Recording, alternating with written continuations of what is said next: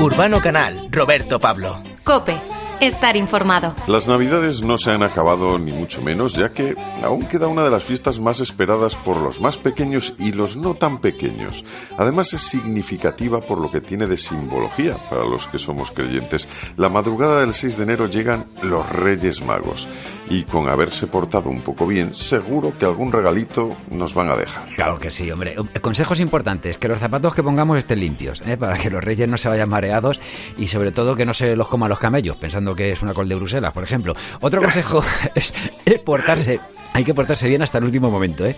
Que hay quien se descuida eh, al final con esto del cuñado y tal, y claro, y ahí se pierden las formas. Bueno, por este, en este programa dedicado a la gastronomía no podía dejar pasar la oportunidad de, de hablar de uno de los dulces de estas fechas, que es el roscón de reyes. José Laguna es portavoz de La Mallorquina, un lugar de referencia en Madrid para degustar exquisitos dulces, que está fundada, por cierto, La Mallorquina en 1894. José Laguna, buenas tardes. Hola, buenas tardes, ¿cómo estáis? Muy bien.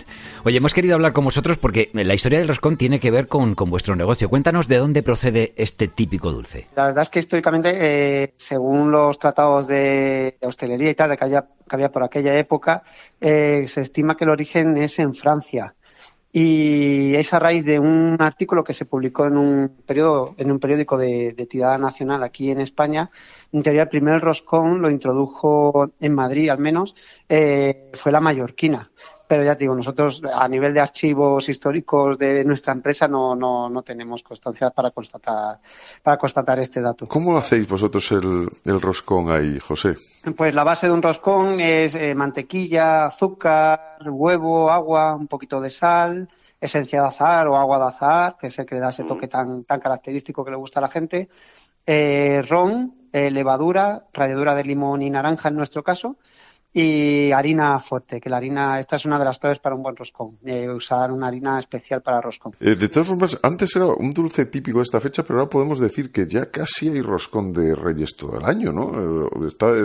Digamos que, que, hay más ocasiones para disfrutarlo. Los que son fanáticos de los roscones podrían estar comiendo todo el año y a nosotros la verdad es que nos lo demandan pero la verdad es que en Mallorquina somos bastante fieles a la tradición y creemos que cada dulce, cada producto tiene que tener su época, como es el caso, en este caso de los roscones o del panetone o de las torrijas o buñuelos de viento. Qué importante es lo que hablabas de, la tradición, sobre todo porque vemos algunos roscones, ya no digo lo de la nata, pero que están tuneados, le falta el bacon en medio y la lechuga, ¿sabes? sí, sí, la, gente tiende a evolucionar, pero no sé yo hasta qué punto, es, beneficioso eso. Oye, ¿y lo de la sorpresa? de dónde viene, lo de introducir un objeto? ¿Lo sabéis?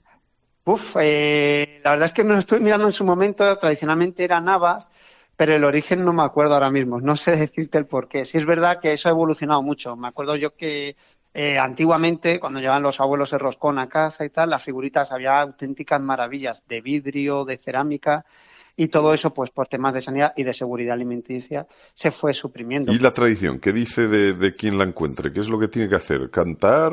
¿Pagar el roscón? Es que hay, hay varias, yo creo que hay varias, varias versiones. En nuestro caso siempre tiramos por lo material. El que le toque el premio tiene que, pagar el roscón. Eso es. que, a Pues te decir una cosa, estando en las épocas en las que estamos, que muchos eh, empezaremos de nuevo, empezarán a, a estudiar, en este caso, eh, estos días, qué bien viene que te den un rosco, ¿eh? pero en este caso eso, un roscón, y si es de la mallorquina, para los que lo tenemos cerca, sabemos que vamos a comer muy bien. José, que José Laguna, que muchísimas gracias por habernos acompañado. Un abrazo. Muchísimas gracias a vosotros. Un abrazo. Urbano Canal, Roberto Pablo. Cope, estar informado.